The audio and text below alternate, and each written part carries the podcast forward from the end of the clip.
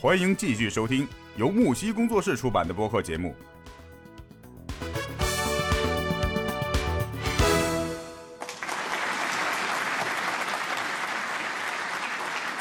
因为有的人登完就想下去了，嗯、沿途你会遇到许许多多的人，在人生的旅途中啊，然后有的人就没有达成目标就下去了，但是留到山山尖儿的一批人呢，最后吃到了螃蟹，就比如确实是说呢很少，确实会很少，他就吃到可能螃蟹真的比泰山要要少很多吧。我觉得啊，就听那个听听听小安这么这么一说的话，嗯，嗯，而且明那年个或地儿许也不是太大，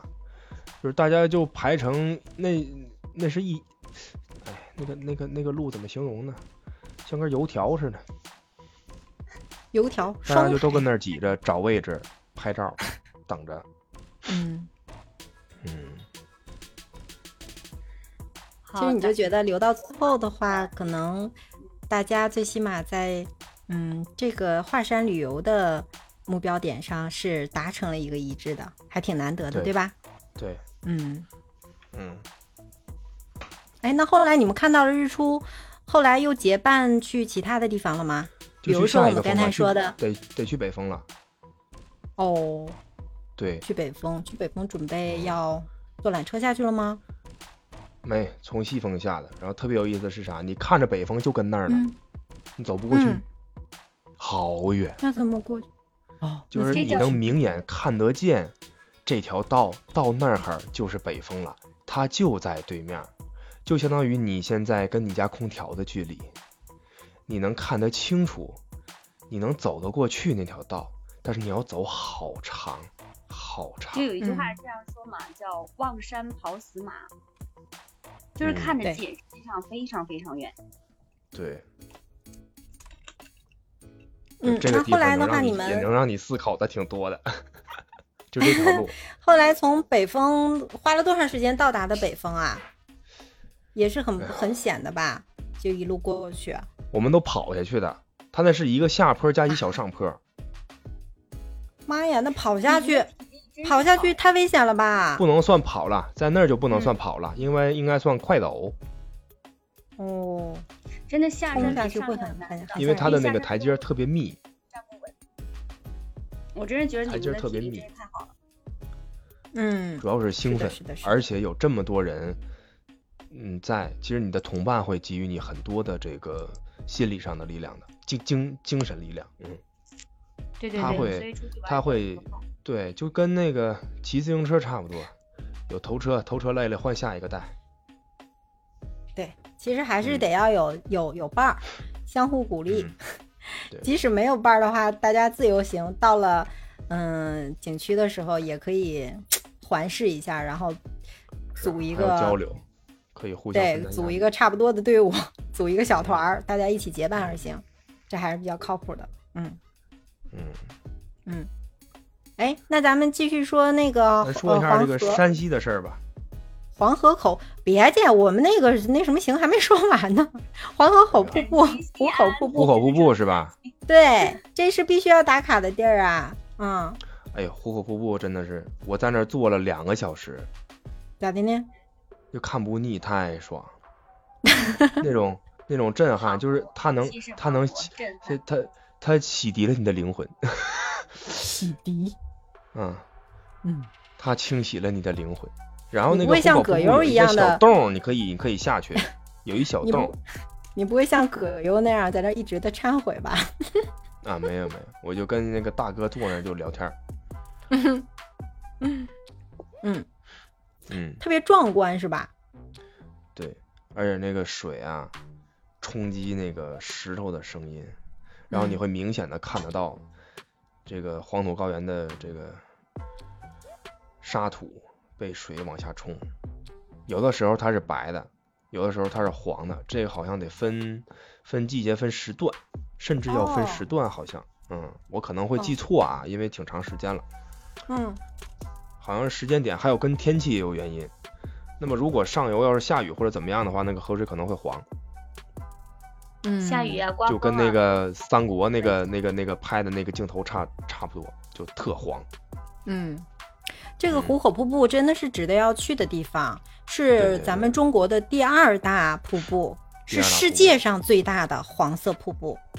嗯，它最佳的旅游时间是春季和秋季。那咱们八月份正值，哎呀，可以立秋的时候去呀、嗯，对，快了，马上就立秋了，嗯过两天处暑了，嗯，对。然后去这儿的话，真的是可以领略到瀑布上游黄河水面宽三百米，在不到五百米长的距离内，被一下子压缩到二十到三十米的宽度，对面每就秒就在钟哪儿，一千立对方面就米是的另一河个水省，了，嗯对面就是从另二一十个多省米，然后你看着那边的人也在跟那儿跟你做同样的事情，啊，对望哎，特好玩儿，就是隔就是着对黄望河对望，隔河对望，是嗯，然后你就能体会到为啥它叫母它叫母亲河了，嗯跟咱们中国人的性格也是一样的。啥呢？胸怀博大，我们是不一个是有压力的民族，一下子收了，嗯，我们有压力是吧？然后它有一个小洞儿，我刚才说了，有一小洞儿嗯你能下去，好像得花个五十块钱，也不二十块钱。完你下去你能拍照片儿，去拍那个瀑布在脑顶吗？不，瀑布在你脸上。诶，就站到瀑布下边了，哎，对，身上可能会被打湿了那种感觉。哎，对对对，哦，它那个是从那个两个峡中间掏的，掏了一个洞洗澡的感觉嘛。儿， 差不多。跟那儿你也能拍，能看到那个水打完底下然后掉下来，又是另另一种声音，跟你在岸上听那个声音是不一样的。哦，嗯，哎，你有没有看到那个霓虹戏水啊？你说是是什么意思？那个玩意儿？啊，彩就虹是在就是在壶口瀑布上面，嗯，嗯有的时候能看到彩虹啊。能能能能能，只要太阳是吧出来，你就能看见。你找一角度肯定有，但是得浪大，你得在浪大的时候，哦那个彩虹是巨大的。然后你也得在看我巧跟你说刚才说那个掏那个洞底下，你也能看得见嗯。。哦，嗯哎，嗯，那你下去了吗？我下去了，嗯， 家有那条件我就下去了，不差这一顿饭钱。不差这一顿泡面。泡面，嗯块钱去湿个身，不嗯，错不我错就下不去错了。哎呀，那从黄河壶口瀑布出来的嗯话，咱们还要去哪儿？去那个，嗯、秦始皇兵马俑了吗？我上次去的时候没赶上它，呃，就是开馆，正在做那个维修，所以比较遗憾。嗯，嗯，我兵什么马时候还俑得其去实一你趟进到那个陵里边儿，底下全是。嗯，然后还有一个是之前开发，就是秦始皇真正秦始皇那个陵，是他好像是在上面建了个一个小公园吧，完了你坐它里边那小缆车，你能压过去，要不就你能走过去。走哪儿去？那个导游跟我讲的，我是全程，一个是听那个小程序的那个语音解说，然后嗯蹭人家的那个导导游团，导游听团听儿。导游讲的，对对 对，其实到真的到这些特别有历史、特别有背景的这些嗯打卡地啊、旅游景点，嗯我觉得一是就像你说的，我们要租一个那个语音的呃讲解台，就便携式的，到哪儿它就会给你播。然后再一个就是嗯一定要听，嗯、就是导游讲解给大家去去介绍，要不然对就我是觉得你导游得咱可以做蹭好了，没必要花那对钱，因为对他你还有可以小做程好序这呢。个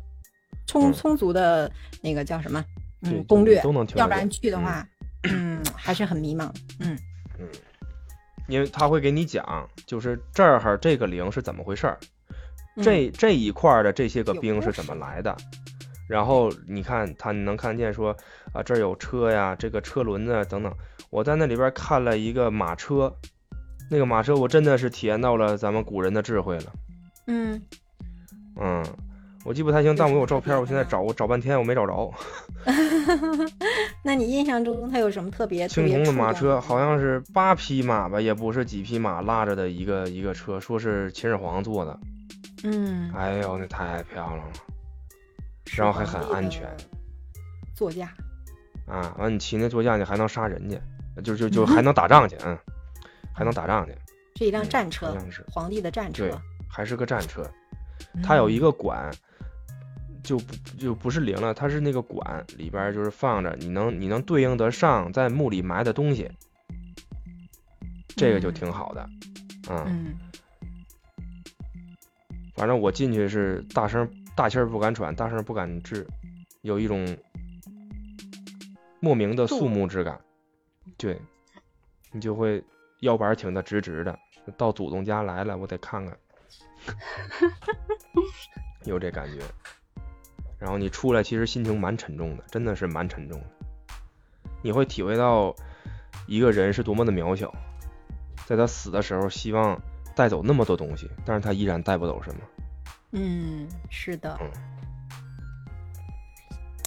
哎呀，真是，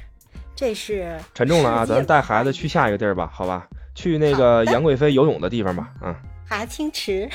对，华清浪池漫的、华阳池，我爱去情了故，事哎，他他讲呢，蒋介石和周总理都有他们的寝室，哇，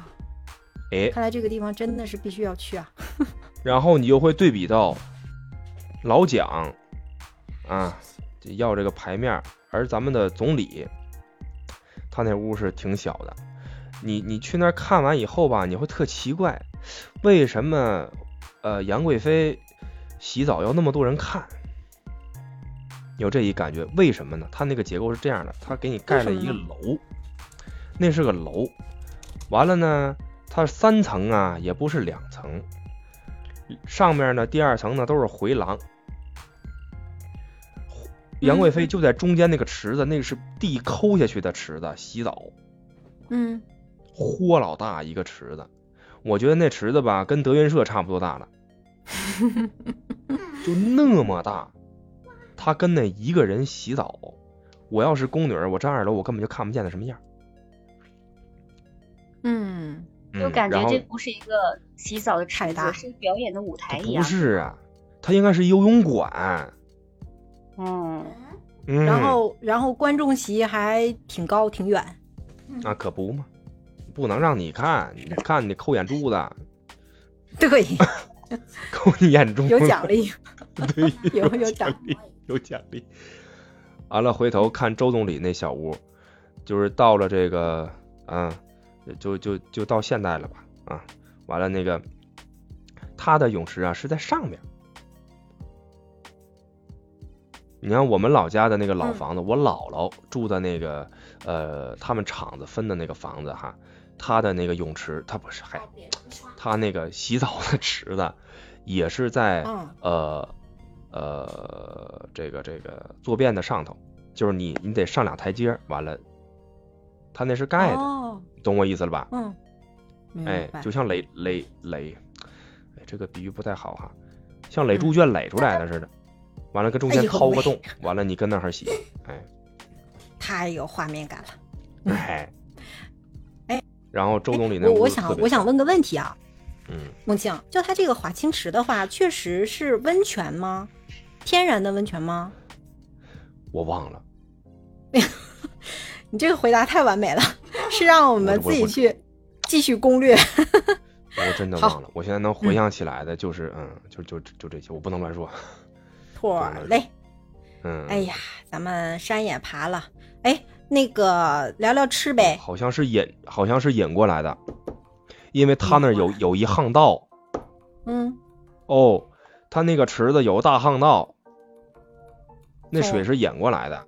从别也处不是把怎水么引的过来的。应该是哦。完了，他在嗯跟那儿注水，他跟里边游泳什么的。好嗯的，嗯嗯，其实还是有有这个，呃呃，杨贵妃和唐明皇，嗯，怎么说呢？这个凄美的爱情故事在，然后也有伟人去那里打卡， 我们也得嗯紧随伟人的步伐，去历史名城上去逛一逛。我我觉着带孩子去还可以去一地方，嗯，乔家大院儿乔家大人，哇，你这跑的有点远。啊，我是们有点远去，啊，行，宝贝儿带你去。嗯，哎，一直听说乔家大院儿啊，不知道里乔家大面院在山西呀、在山西嗯，还还行。有什么适合小孩子平玩遥的古呢？城，我嗯马，在上在就在在山西，小朋友想去了。跟大理但我也对一是听连说着乔的。家大院儿，感觉就像我什最喜么欢历史遗我老迹啊家的博物美食馆那就种是臊子面。你可以看得到一个家族他是如何能富到六代的这个程度的。哦，咱们这个评判一个家族，富富一代叫叫叫什么？叫暴发户。富两代到那儿这儿说说这第二代是富二代，富三代叫贵族了。他已经把他们家族的这个阶级已经改掉了。那么乔乔家为什么能富六代？而且山西不只有乔家，他还有王家和李家，这仨院儿我都去了。对，王家大院儿，嗯哎，我们只是因为拍完了那个电视剧，啊，完了那个陈建斌他们两口子，哎，不对，那是大染坊，啊，不对，是乔家大院儿。他们两口在一起之后，咱们哦，乔家大院儿是是这个。完了，去完那两家，同样的，你能感受得到为什么人家能能富到这种程度，人家家训都不一样。哎呦，他那家训满墙的家训，你是看我有跟着印象拍照我片儿，去我过拍视频，对我去过乔家大院，嗯确实是很不一样。这嗯，真地大呀！规矩多，而且那哎人太嗯家的大，家教、家教、家风真的是不一样。嗯而且他们家有一个地下的钱库，还有排水系统，好像是。他们家有钱库，那小门儿跟那儿往里走，人家的装修叫装修吗？就就我就这么说吧，就叫装每修一呗个这个墙啊，要么你上个蝙蝠啊什么的，全都是咱们中华文化这些个起伏的东西。蝙蝠、葡萄，嗯，嗯还有啥对？反正人没有梅花，嗯， 梅花不如梅嘛， 就不好嘛。是，嗯然后竹子什么的，我记得最深刻哦，还有梅花鹿，还有小小鹿也跟那儿呢，兔子哎，还这有为啥什么呢？不知道。兔子那个那个那个女导游讲来着，我我录视频了，我刚才我也没看， 说了一为什么一大堆，说人家这墙上纹的东西都有讲，呃这个这个这个雕雕的东西都有讲，嗯嗯，就壁画，每一种的话即都使代到表。那儿去，有有一种到了和珅他们家那那那感觉，哎，北京只那不过和啊人珅家的没那用个金叫什子么恭王府，